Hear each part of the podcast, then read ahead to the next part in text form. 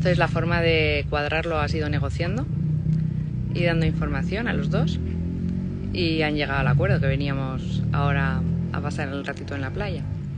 Entonces se puede conseguir. Eh, los adolescentes no son ogros, son personas que tienen sus hormonas muy revolucionadas, que están descubriendo el mundo y puedes ir acompañándoles.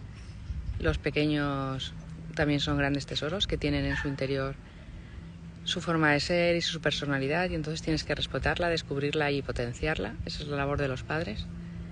Eh, hay veces que ante una situación que llegamos a casa cansados, como me pasó a mí ayer, estaba el salón, que yo lo había dejado perfecto, no se podía andar, con fichas de Lego y todo estirado.